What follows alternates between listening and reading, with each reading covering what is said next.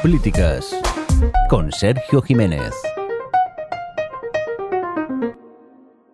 El Senado Galáctico está reunido. Las fuerzas separatistas están tomando cada vez más posiciones y la República está a punto de caer. En este momento, uno de los personajes posiblemente más nefastos, olvidables y odiados del universo Star Wars, Jar Jar, hace eh, una de las jugadas más inexplicables eh, y a la vez necesarias para avanzar en la primera trilogía o segunda, según se mire, de Star Wars y propone que el senador Palpatine, canciller Palpatine, ya para ese momento, tenga poderes especiales. Eh, la finalidad es tener medios para poder responder rápidamente a la presión de estas fuerzas separatistas.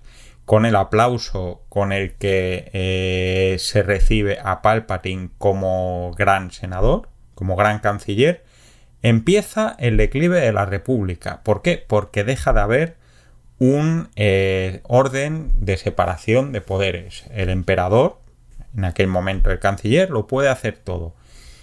Esto es, como habéis visto, uno de los momentos que quizás más nos hayan quedado de la precuela de Star Wars. Curiosamente, eh, todo el mundo esperaba más desarrollo de toda la trama política, de la que finalmente hubo, pero curiosamente también es de lo más exitoso y de lo más que nos ha quedado en la memoria. Y nos viene a colación para hablar de uno de los temas que más se habla últimamente en España, eh, precisamente por toda la cuestión del poder judicial, de indultos, etcétera, etcétera, que es la división de poderes. Mi nombre es Sergio Jiménez, Trago en Twitter, y te doy la bienvenida una vez más a Ciencias Políticas, el podcast en el que hablamos de conceptos de política y de sociología de manera entretenida, amena y sencilla para que puedas entretener amigos, familiares y sorprenderles con un profundo conocimiento de la actualidad sin tener que chuparte un solo debate de la sexta. Así que, bueno, eh, hoy vamos a tratar de explicar qué es la división de poderes. ¿Y por qué digo división de poderes y no separación de poderes? Pues por dos motivos. Primero, porque eh, no estamos hablando, en primer lugar, de poderes como tal, sino que en realidad estamos moviéndonos con un solo poder, que es la soberanía del Estado. Lo que tenemos dividido y no separado son las funciones de ese poder. Tenemos dividida la función eh, que corresponde a crear leyes, tenemos dividida la función de aplicar las leyes y tenemos dividida la función de dirigir la acción política del país. Y además hay otra división de la que hablaremos un poquito más adelante y que quizás eh, no se suele tener en mente a la hora de hablar de estos temas. Y sobre todo es una división y no una separación porque no siempre están separados estos poderes. De hecho, quizás el arte de este equilibrio en el que nos movemos entre eh, la dictadura y las democracias funcionales está en encontrar un punto en el que los poderes tengan atribuciones diferenciadas pero que puedan controlarse entre ellos, lo que llaman los americanos sistemas de check and balance, de controles y contrapesos y que siempre son un delicado equilibrio eh, entre todos estos actores. Es como un castillo de naipes. Cuando se cae uno, cuando uno flojea, todo el sistema se cae o como mínimo hay que reconfigurar un poco el castillo para que no se caiga, emulando un poco esa metáfora de la serie política de Kevin Spacey que empezó eh, un poco entretenida y acabó siendo como dinastía pero con políticos. ¿De qué va la separación de poderes o la división, mejor dicho? Eh, ¿Por qué es importante y a qué retos nos enfrentamos? De eso vamos a hablar ahora. Empezamos.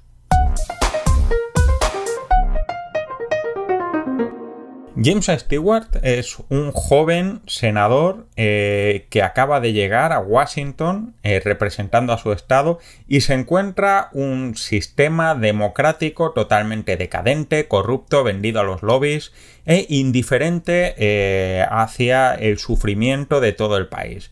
Sin embargo, James es un idealista que se enfrentará contra toda la justicia y luchará en un discurso maratoniano para conseguir recuperar la conciencia y representación de la Cámara.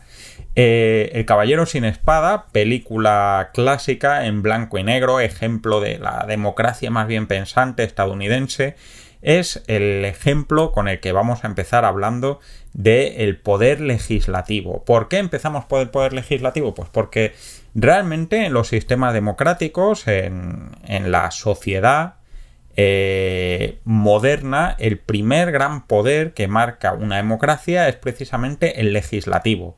¿Por qué? Porque representa la voluntad popular, representa el designio del pueblo de cómo regir el país, ¿no? Hace las leyes y recordemos ese eh, refrán popular que es Vox Populi, es Vox Dei. No hablamos de un partido verde, sino que la voz del pueblo es la voz de Dios, no se puede discutir. Eh, ya hablamos del parlamentarismo en, un programa anterior. Pero bueno, lo importante es esto, ¿no? El, poder legislativo tiene eh, la función de elaborar las leyes, que son el fundamento del Estado de Derecho. No puede haber Estado de Derecho sin derecho y no puede haber Estado de Derecho sin imperio de la ley. El hecho de que el Parlamento sea eh, el que genere las leyes y que éstas sean de obligado cumplimiento para todos es el primer paso. Eh, en estas funciones, pues tenemos como función básica representar al pueblo, representar esas integridades, y esto es muy importante porque eh, cuando se habla de diputados y demás, un diputado representa una circunscripción, pero representa al conjunto de la circunscripción y no solo a las personas que le han votado, como ya hablamos en otro programa acerca del pluralismo, y el Parlamento no representa solo a los votantes, sino al conjunto de la sociedad. Normalmente el legislativo en su conjunto representa al conjunto del país. No es cada diputado representa su circunscripción y eh, el país decide a quién tiene. Y esto genera ciertos problemas porque una vez, normalmente es lo que se llama el mandato representativo, los representantes, esos diputados, están, o congresistas, como se llame la institución, están en el ejercicio de sus funciones, generalmente, en la mayoría de los casos, actúan de manera independiente por ese mandato representativo, no lo que se llama mandato imperativo, que es decidir eh, echar a alguien porque no está de acuerdo. Si recordáis, en Parks and Recreation hay un referéndum para echar a Leslie Knope de concejal precisamente por este tema, porque no están de acuerdo con ella los ciudadanos. Eso es un mandato que se llama mandato imperativo y genera importantes problemas. ¿Por qué? Porque eh, dificulta la legitimidad o la independencia de tomar decisiones que puedan ser poco populares, ¿no? Eh, se ha vendido en algunos casos como un ejemplo de la democracia, pongamos por ejemplo el referéndum revocatorio que se eh, publicó con la constitución venezolana y que se ha intentado instaurar en otros países y demás, pero sin embargo eh, tenemos el problema de que, por ejemplo, un referéndum revocatorio en un momento dado, como por ejemplo la aprobación del matrimonio igualitario en un país como España, podría haber parado esto en el momento que se lanzó, ¿no? Un referéndum revocatorio, un referéndum eh, como el que hubo en Colombia eh, para el acuerdo de paz, podría haberlo frenado, ¿no? Por eso es importante que el legislativo tenga un papel en las democracias tradicionales representativo, porque eh, si nos movemos a través de mandatos imperativos en el que se pueda echar a los diputados que no votan lo que una minoría suficientemente grande y representativa pueda hacer que le cesen, no están actuando de manera independiente. Como os decía, eh, el Parlamento elabora leyes y las aprueba. Esto quiere decir que eh, genera estos principios normalmente escuchando a la sociedad ¿Qué es lo que pasa? Que escuchando a la sociedad a veces significa escuchar a las voces más fuertes o con más medios de la sociedad. La película El caso Sloan, eh, que habla sobre el lobismo en, Estados Unidos, en la venta de armas, o la película Gracias por fumar, el lobismo de las compañías tabaqueras, también en Estados Unidos, a lo largo de los años 70, 80 y 90, eh, hablan un poco de lo mismo, ¿no? De cómo el Parlamento legisla relativamente independiente, pero también con el papel de la representación de estos lobbies que intentan introducir sus asuntos. Ojo, no nos dejemos pensar que los lobbies son necesaria o imprescindiblemente malos. Un lobby puede ser el lobby del tabaco o el lobby de las armas, pero también Greenpeace es un lobby, también ACNUR es un lobby, eh, la Cruz Roja es un lobby, representan distintos intereses, ¿no? También el legislativo controla al gobierno y la acción del gobierno.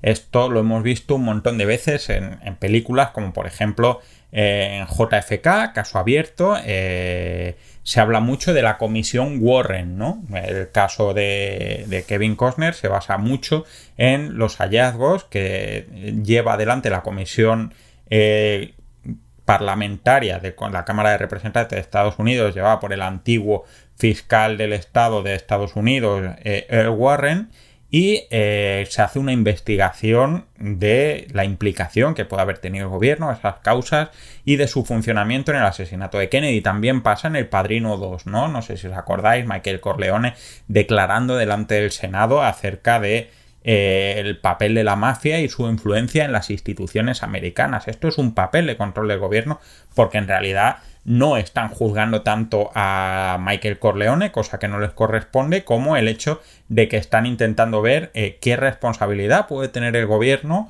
eh, federal, en este caso, en el auge y crecimiento de las mafias. Además, el legislativo que lógicamente se relaciona con el judicial haciendo leyes, se relaciona con el eh, ejecutivo en algunas ocasiones. Y aquí vamos a ver esto de la división y la separación. En España, por ejemplo, tenemos la moción de censura. ¿no? El legislativo puede decidir eh, retirar su apoyo al, gobierno. Eh, consigue los suficientes votos. Esto puede ser una moción de censura constructiva, que es la que se suele aplicar, que requiere la proposición de un candidato alternativo con un programa de gobierno para evitar hacer mociones de censura de echar a alguien, porque entonces sería muy fácil y es una experiencia que tenemos paralizar un país echando gobiernos hasta que salga que nos gusta, imaginaros qué sería eso en España, pero también podemos encontrar que hay una separación prácticamente estanco, que es lo que ocurre, por ejemplo, en Estados Unidos. En Estados Unidos la separación entre el legislativo y el ejecutivo es enorme, tanto que para echar a un presidente de los Estados Unidos o tiene que haber una causa de encausamiento eh, político casi criminal, el impeachment, no le puedes echar porque no estés de acuerdo con cómo está gobernando y eh, se le puede echar el propio ejecutivo por la vigésimo quinta enmienda, ¿no? Esto que querían hacer con Donald Trump de removerle porque se le había ido la pelota. Pero ojo, esto eh, no es un control que hace el legislativo en sí mismo. Es decir, esto sí es separación de poderes, pero cuando una eh, moción de censura, cuando un parlamento puede echar al gobierno por votos, no están separados, están divididos, ¿no? Y son distintos enfoques y uno y otro funcionan con sus bienes y sus males. Visto, pues vamos a por el judicial. ¿Estás escuchando? Ciencias Políticas.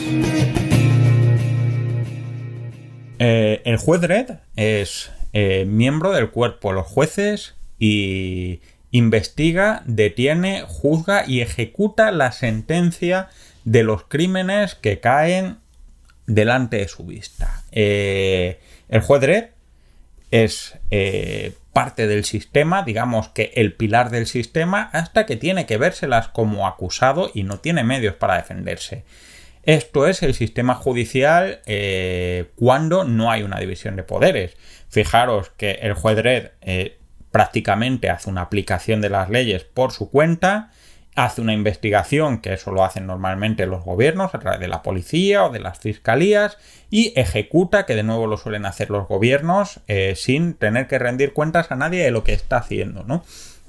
El aparato, el Poder Judicial es, es muy importante porque aplica el cumplimiento de las leyes especialmente dentro del país. No crea las leyes. Eh, esto es, es importante ¿Por qué? Porque crear las leyes eh, o que el sistema judicial en sí mismo cree las leyes, y ahora vamos a ver que esto tiene sus matices, haría que esas leyes no fueran fruto de la voluntad popular, como pasa con el legislativo, sino que eh, esté siendo fruto de un trabajo tecnocrático o jurídico. Y esto es un tema eh, bastante complicado. ¿no? También hay que tener en cuenta que el judicial en principio debe actuar de manera independiente a lo que digan los gobiernos, ¿no? Y esto lo hemos visto, por ejemplo, en películas como El juicio de los siete de Chicago, ¿no? Como en principio el, sistema judicial no obedece al gobierno, eh, es un pequeño spoiler aunque no sé yo si llamaría spoiler a las películas históricas, pero eh, finalmente no hay eh, la evolución del caso no acaba con el dictamen que tiene el gobierno.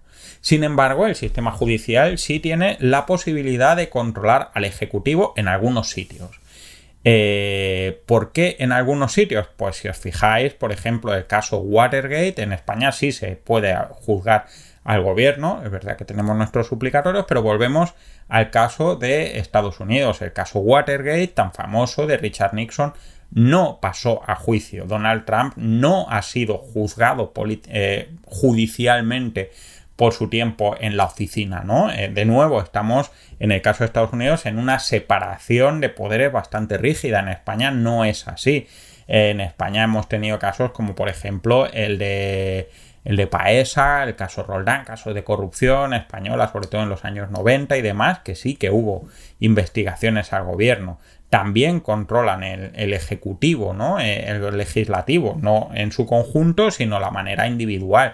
Se juzga lo que hacen los miembros del legislativo a título individual cuando están contraviniendo la ley. Eh, pero no en su conjunto, y este es uno de los problemas. Por ejemplo, nos encontramos que eh, hay veces que se, eh, en determinados países, por ejemplo, ha pasado en Venezuela, por ejemplo, eh, ha pasado, eh, está pasando en Salvador, nos encontramos con situaciones en las que el ejecutivo, perdón, el ejecutivo, el legislativo y el judicial están constantemente en una situación de ahora el judicial impugna los nombramientos en el legislativo, o sea, echa a los diputados por los motivos que considera juntos o hay veces como pasa en el caso de El Salvador actualmente que eh, el legislativo cambia a los jueces porque eh, bueno considera que es así eh, aquí nos encontramos con problemas de desequilibrio ahora bien hay que tener en cuenta que el judicial os he dicho antes no genera leyes pues esto tiene su cosita especial ¿no? ¿por qué? pues pensado en una cosa eh, desde hace aproximadamente unos 70, 80 años, de manera común y universal, consideramos que más allá de que la ley sea lo que deciden los parlamentos, que sí, la ley también tiene una serie de principios universales o de valores que no se tienen que vulnerar, que son los derechos humanos. ¿Qué es lo que pasa? Que los tribunales tienen normalmente la función de garantizar el cumplimiento de o que las leyes que se hacen en el legislativo se adaptan a estos principios. Es decir, que hay veces que los tribunales deciden si un juez, si una ley es justa o no es justa y permite o no avanzar con ella, ¿no? Y este es un poco la cuestión que nos lleva a, la gran duda de si estamos o están los jueces legislando o no. Todo esto viene de la doctrina de un profesor austríaco que se llama Hans Kelsen, que habla de el papel de la ley como ley natural y, y, de unos principios comunes de la ley y de unos tribunales que garanticen que la ley se adapta a esos principios más allá del procedimiento formal, en contraposición a lo que decía Carl Schmitt, que era otro filósofo jurídico alemán que consideraba que básicamente eh, todo lo que tuviera el nombre de ley era una ley que estaba bien y que por lo tanto había que obedecerla. Y pues si os digo que escribía en torno a los años 20 y 30 de Alemania y, que decía esto, pues imaginaros cómo acabó la película, ¿no?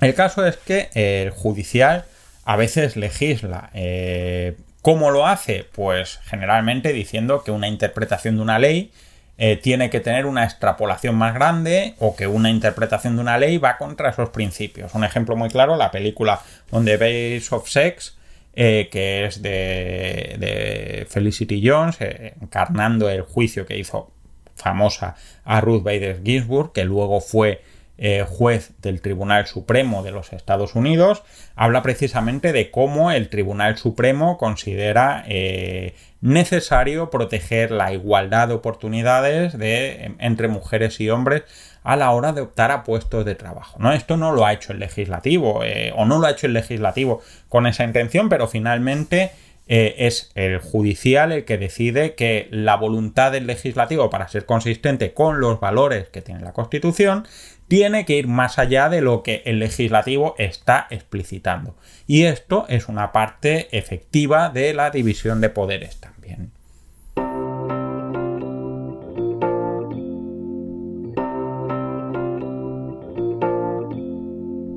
Eh, volvamos un poquito atrás en la precuela de Star Wars. Ya os digo que pese a que la trama política de la precuela de Star Wars eh, se resume en tres o cuatro escenas, es quizás lo que más ha quedado en la memoria de la gente, aparte de algunas escenas desafortunadas y algunas que estaban más, entretenidas. Pero eh, recordemos que en el episodio 1 eh, cuando el planeta Naboo está siendo rodeado por la Federación de Comercio que quiere acabar con los aranceles de protección, bueno, nada que no veamos hoy en día cuatro o cinco veces, eh, la senadora Padme Amidala de Naboo, bueno, no, no senadora, en aquellos momentos reina, eh, pide que se eche al canciller Valorum y se ponga al canciller Palpatine eh, por ser más activo. Eh, quiere que sea el canciller y por lo tanto el jefe del ejecutivo, el jefe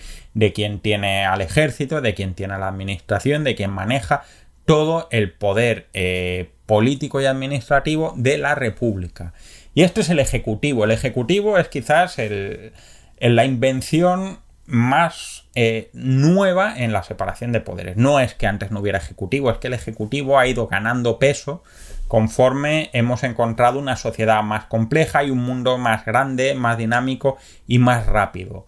El Ejecutivo, eh, si lo pensáis, en los tiempos de la Asamblea Nacional Francesa con Robespierre y demás no era tan importante, que era la Asamblea. En los tiempos de la restauración en España, por ejemplo, no era tan importante. De hecho, el Ejecutivo, el rey nombraba un Ejecutivo y luego este hacía elecciones y las elecciones las ganaba el partido de, que estaba en aquel momento en el Ejecutivo. El Ejecutivo realmente no ha sido tan importante hasta la segunda mitad del siglo XX y los constantes fracasos que había tenido eh, después de la segunda de la primera guerra mundial los distintos gobiernos de hacer medidas que mantuvieran la cohesión social en sus países. Eh, ¿Qué quiere decir? Pues que en los años 20 y 30 del siglo pasado, cuando había que tomar una decisión de si se invertía eh, más dinero en ayudar a la gente o en reflotar la economía en la crisis del 29, el legislativo tenía un peso más importante que el ejecutivo, tenía mociones de censura destructivas, es decir, se podía echar al gobierno sin un plan alternativo de gobierno, eran necesarias medidas más potentes para sacar adelante o mayorías más potentes para sacar adelante leyes y las administraciones eran más pequeñas. ¿Qué acabó pasando? Pues bueno, no os quiero recordar qué pasó entre los años 30 y 40 del siglo pasado. Pero la lectura fue más o menos clara a raíz de eso. Eh, la sociedad de después de la Segunda Guerra Mundial necesitaba gobiernos con suficiente autonomía y capacidad de decisión como para tomar eh, medidas rápidas para solventar eh, situaciones que sean peligrosas para la sociedad, como por ejemplo una crisis económica, como por ejemplo un alto desempleo, como por ejemplo una crisis política de cualquier tipo. Y esto es lo que hace que el Ejecutivo haya ganado en los últimos 70 a 80 años una cantidad enorme de peso en esa división de poderes. ¿Qué hace el Ejecutivo? Eh, en primer lugar, dirige la acción del gobierno eh, y según el país de la administración. ¿Qué quiere decir? Bueno, en España lo tenemos relativamente sencillo porque tenemos un gobierno el gobierno son el presidente del gobierno, los ministros, los secretarios de Estado y poco más. Y luego ya tenemos todo por debajo una administración. ¿Qué quiere decir eh, una administración? Pues quiere decir que hay un grupo de profesionales que eh, lo que hacen es lo que les dice el gobierno, pero eh, estableciendo limitaciones a su poder y aplicando su mejor conocimiento técnico.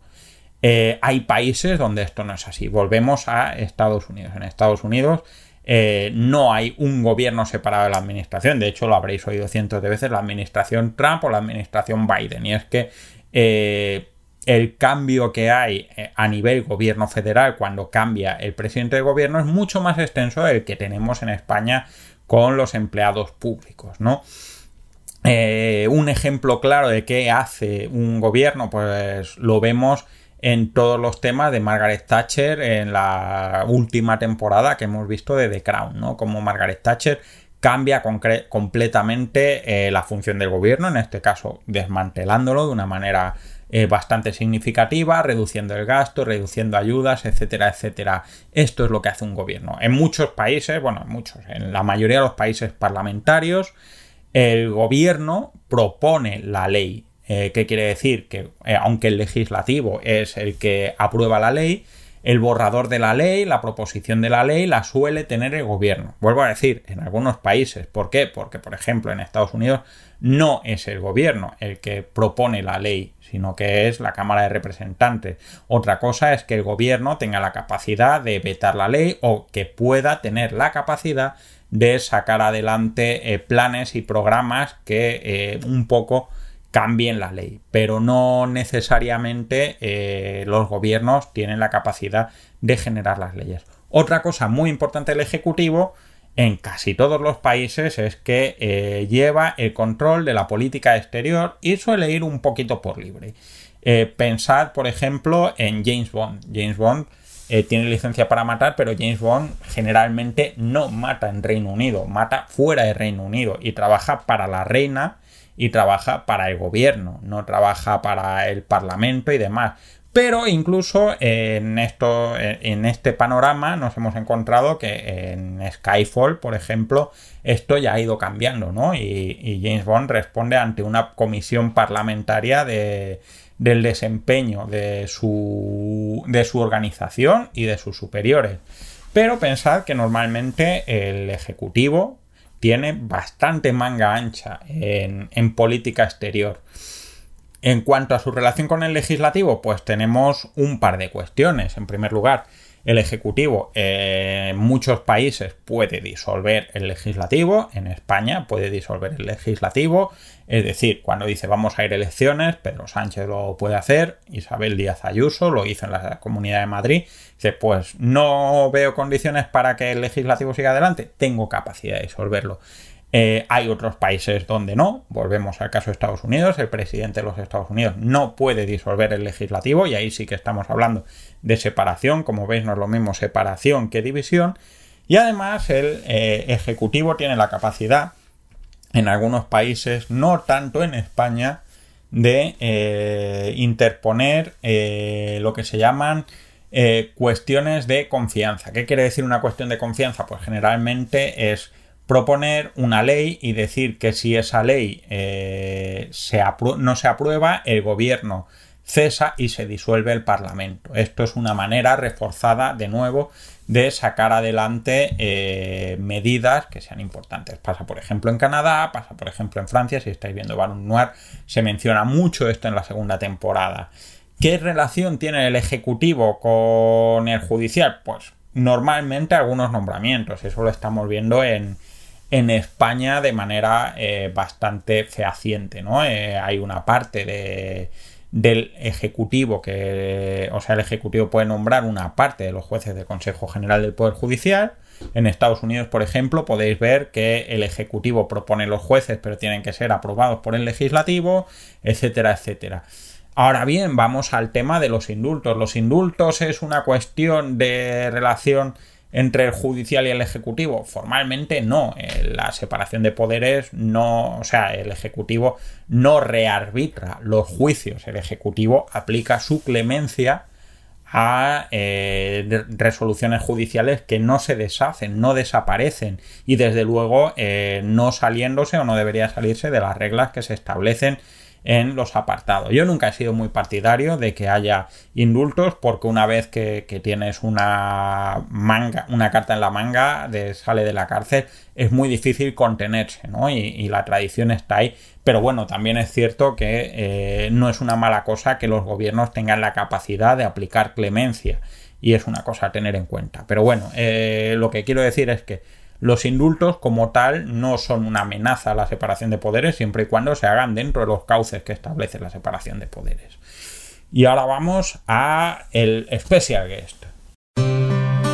Estás escuchando Ciencias Políticas. Pensad que eh, Clarice Sterling tiene que llegar a intervenir en un caso de un asesino en serie Eh, primero porque es un asesino en serie y segundo porque eh, ha secuestrado a la hija de una senadora. Eh, Clarice Sterling es una detective del FBI, no es de la policía local, no es sheriff, no es de la policía del estado en el que está ocurriendo esto, sino que es de la Oficina Federal de Investigación. Y es que la división territorial de poderes, la descentralización, las regiones, los estados también son división de poderes por mucho que lo olvidemos. Normalmente siempre decimos porque Montesquieu, claro, él pensaba mucho en, Francia, eh, habla de ejecutivo, legislativo y judicial, pero aproximadamente los últimos 60 años hay un consenso en el mundo de hacia una cierta descentralización. Hay regiones, hay regiones que generan leyes, que tienen sus cámaras representativas, llámalo regiones, llámalo comunidades autónomas, llámalo eh, estados federados, llámalo estados confederados. Lo que quiere decir es que la división de poderes que hay entre un poder central y las distintas regiones también es división de poderes, tan división de poderes como lo puede ser el ejecutivo y el judicial o el legislativo y el ejecutivo. Y eso es un tema que normalmente se suele pasar por encima. Así que recordar, es tan constitución el título octavo que lleva la división territorial del Estado en España como todos los demás títulos de los que tanto hablamos, ¿no? Eh, la división territorial es otro elemento conflictivo y lo vemos muy habitualmente en eh, las películas de Estados Unidos, menos en España, porque tenemos menos experiencia y menos producción de este tipo de cosas, que es la tensión que suele haber entre eh, los investigadores federales y los investigadores locales. Pensad, por ejemplo, en la última temporada, última temporada, qué lástima, de Mindhunter, como Holden se va a Filadelfia y hay cierta tensión con el alcalde de Filadelfia y con eh, el estado eh, en el que está Filadelfia para eh, decidir quién está haciendo la investigación de esos casos de, de, niños negros que desaparecen y que son asesinados, ¿no? normalmente la principal diferencia está en el ámbito competencial, es decir, las constituciones normalmente tienen definidos cuáles son las competencias de cada uno de esos actores y qué puede hacer dentro de esas competencias. Y luego las normas que tienen esos actores, esas regiones, estados federados, tienen sus propias divisiones de, de, poderes, tienen sus propios legislativos y tienen sus propios ejecutivos. Judicial no siempre porque es un poquito más complicado. Por ejemplo, en España el judicial es el mismo para todo, por ejemplo en Estados Unidos sí que hay judicial por, por distintas eh, circunscripciones, ¿no? Por distintos estados. Pero es importante tener en cuenta esto. Hay que tener en cuenta que esto tiene algunos impactos eh, importantes en la vida de las personas. Por ejemplo, en la película de este año, nunca, casi nunca, a veces siempre, eh, que habla sobre una chica que, que quiere abortar porque está embarazada y es adolescente y no quiere tener al hijo, tiene que irse de un estado a otro porque en su estado es muy complicado poder realizar el aborto, ¿no? Estamos hablando de leyes locales frente a leyes federales y cuando se habla del dictamen en Estados Unidos Roe versus, Wade, que habla sobre la legalidad de la interrupción voluntaria del embarazo, eh, de lo que estamos hablando no es de la legalización del aborto, sino de la capacidad de los gobiernos eh, estatales de los distintos estados federados de regular un principio que debe garantizar eh, la autonomía de las mujeres sobre su propio cuerpo y que se garantiza a nivel federal. Es decir, eh, no estamos hablando de la autorización del aborto, sino de que si los estados en particular tienen la capacidad de interferir en la normativa o en un principio que debe ser igual para todos los ciudadanos de los Estados Unidos. Como os digo, el Poder Judicial no legisla formalmente, pero muchas veces sus decisiones cambian dramáticamente el valor de las leyes o hacen que muchas leyes dejen de funcionar, lo que a fin de cuentas no deja de ser eh, hasta cierto punto legislar. Vamos con el final.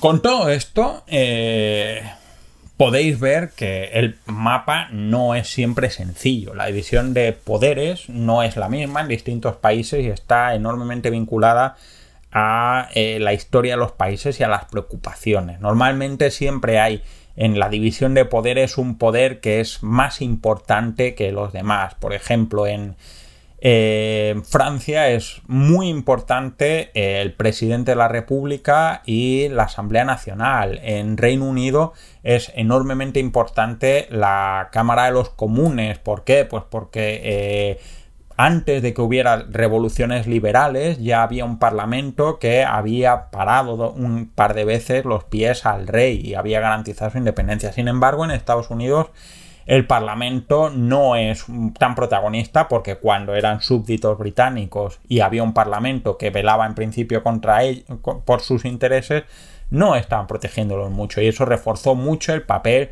eh, del Poder Judicial y ahí lo vemos con el Tribunal Supremo de Estados Unidos. En España es evidentemente muy importante no solo el papel de los jueces en la cultura de la transición, recordemos que en los últimos años del franquismo, por insólito que pueda parecer, había tribunales que eh, fallaban contra eh, acciones de un gobierno dictatorial o autoritario en aquellos tiempos, Recordemos, ahí tenéis otro capítulo en el que explicamos las diferencias.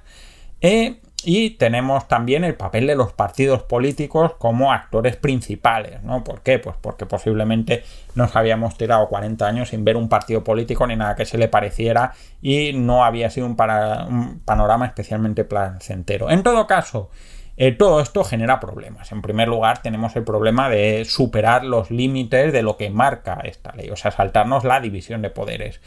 El ejemplo más claro que me queda es, Richard Nixon, ¿no? Richard Nixon eh, consideró en un momento dado, no sé si habéis visto la película Frost contra Nixon, eh, película realmente extraordinaria en la que Nixon básicamente viene a decir que él no ha hecho nada ilegal porque nada de lo que haga el presidente de los Estados Unidos se puede considerar ilegal.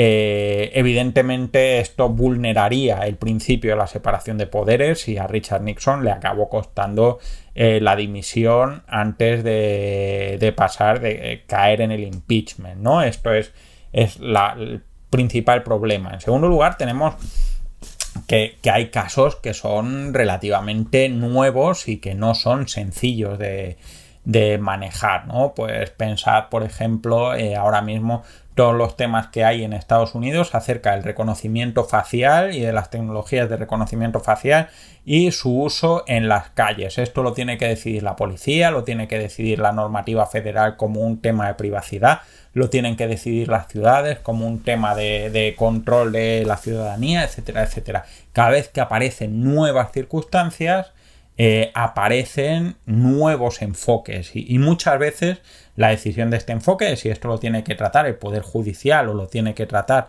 el poder eh, político, el legislativo, o lo tiene que llevar el gobierno, depende mucho de la interpretación de cuál es el problema en el que nos encontramos, ¿no?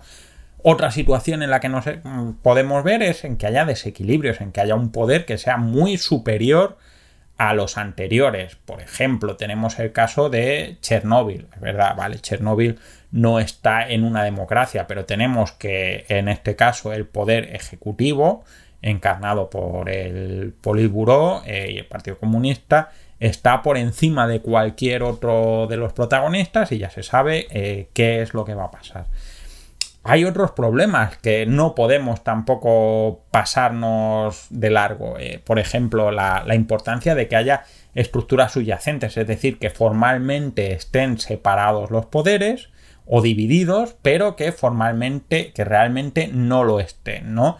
Si os acordáis, en la temporada última de, The Good Fight, que ya vuelve pronto, eh, si, le, si escucháis esto en su momento habitual, os vais a encontrar, eh, os encontraréis con el tema, el célebre Memorándum 618, en el que, eh, bueno, pues un poco el gobierno eh, llega, consigue liberar a gente que le interesa y los jueces actúan en consecuencia porque si no pueden ser cesados o mandados a cualquier lado, etcétera. ¿Qué quiere decir? Que podemos tener formalmente muy divididos los poderes, pero si luego los que tenemos en un lado y en otro son los mismos o tienen eh, capacidad de, presionar eh, unos sobre otros más allá de lo previsto por la Constitución, esa división no es tan real y es uno de los problemas que tenemos con eh, toda la cuestión del Poder Judicial y el nombramiento de jueces a través de los partidos políticos en el legislativo. Otro problema que podemos encontrar es los desajustes estructurales y eh, los sistemas que son monolíticos, ¿no? Eh, por ejemplo, eh, todos los temas de injusticia racial que podemos ver en películas como Hurricane Carter o como Judas and the Black Messiah, nos podemos encontrar fácilmente infiltrado en el clan que eh, ni el legislativo, ni el ejecutivo, ni el judicial tienen ningún interés especial en luchar contra la desigualdad racial, entre otras cosas porque son todos básicamente varones y blancos y, no les importa demasiado la situación de las personas que son de color o que son de minorías étnicas. Con lo cual ahí la separación de poderes también se queda extremadamente corta, ¿no? Eh, y, es una cosa a tener en cuenta. Otro problema que podemos encontrarnos pues es la ineficiencia de uno de los actores de este sistema de división de poderes, ¿no? Pues por ejemplo que el sistema judicial no esté eh, juzgando a la gente o lo esté haciendo despacio o lo esté haciendo tarde o no esté dando buenas sentencias o que los gobiernos no estén actuando, ¿no? Y esto es un problema que, nos encontramos también mm, bastante a menudo, pues por ejemplo cuando hemos estado en España, nos hemos tirado dos años, tres años sin gobierno. Eh, esto genera un daño eh, importante al, al funcionamiento del país, ¿no? del país y de la sociedad. Y por último, y, no por ello menos importante, de hecho para mí es el más importante, uno de los problemas fundamentales es la falta de mecanismos de arbitraje y de resolución de conflictos. Y es que, eh, como en cualquier sistema de división y de equilibrio, los conflictos van a nacer. De hecho, el sistema está pensado para que surjan conflictos, para que cuando haya una nueva materia sobre la que tomar una ley o un nuevo enfoque para una ley o tenemos que decidir qué hacer con un gobierno o tenemos que decidir qué hacer con la justicia o cómo aplicar una sentencia, eh, tengamos que enfrentar distintos puntos de vista para decidir como sociedad cuál es el más justo. Y eso es estupendo. ¿Qué es lo que falla? Pues que muchas veces no tenemos mecanismos que permitan hacer este arbitraje. ¿Qué quiere decir? Pues que eh, podemos estar bloqueándonos eh, la toma de decisiones sobre cuestiones que son importantes para la sociedad. Y no hace falta que nos vayamos muy lejos para encontrarnos eh, con esta situación. Mismamente en España llevamos ya un poder judicial eh, más caducado que un yogur que no se renueva y no hay ningún mecanismo de arbitraje que pueda servir esto. Eh, esto lo vemos también en el caso de, claramente en el caso de The Crown, ¿no? Como Isabel II trata de mantener un papel de arbitraje discreto, que por eso oficialmente no opina delante de nada, eh, no tiene discusiones, pero a veces tiene que eh, proponer cambiar de gobierno a una persona o a otra porque está arbitrando, está siendo, es el último comodín para tomar esa resolución. En España, pues este sistema no parece estar funcionando, al menos en determinados ámbitos. En otros sí. Pero ¿qué es lo que pasa? Pues que cuando tenemos un sistema que no tiene un mecanismo aceptado por todos de resolución de conflictos, y no estamos hablando solo de legislativo, ejecutivo y judicial, sino también de la división territorial del Estado, y aquí viene todo el tema del de, estatut y del procés y de todas estas cosas, los conflictos no se resuelven. Si no tenemos quien arbitre, si no tenemos una manera de llegar a una solución acordada de qué se va a resolver, tenemos dos problemas. Tenemos que resolver la situación, pero antes que nada tenemos que decidir de qué manera vamos a eh, establecer, a encontrar la solución para resolver esa situación. Y en esas estamos. Y bueno, esto ha sido todo por hoy. Espero que te haya gustado, que hayas aprendido y que eh, te dé motivos para primero sorprender y encantar a amigos y conocidos en cenas, charlas, cañas, terrazas y cualquier cosa que podáis disfrutar este verano. Y en segundo lugar, recomendárselo a cualquier persona por la calle, en el metro, con sin mascarilla, de cualquiera de las maneras. Eh, ya sabéis que podéis escribir a cienciaspoplíticas.gmail.com, que estamos en Twitter, arroba poder y series, eh, que puedes dejar comentarios en la página de Sons Podcast o también en iBooks. eh, que puedes, yo qué sé, poner comentarios en Facebook que no entra casi nunca nadie, pero bueno, estar, estar, estamos. Y eh, nada, ha sido un, un, trabajo estupendo del señor Mirindo de nuevo que ha hecho que esto suene de maravilla. Y os dejo con muchos y estupendísimos podcasts de mis compañeros y compañeras de Sons. Esto ha sido todo por hoy. Nos vemos pronto. Hasta luego. Acabas de escuchar Ciencias Políticas, un podcast alojado en Sons, red de podcasts. Encuentran más información de este episodio en nuestra página web, sons.red barra ciencias políticas. Y descubre muchos más podcasts en sons.red.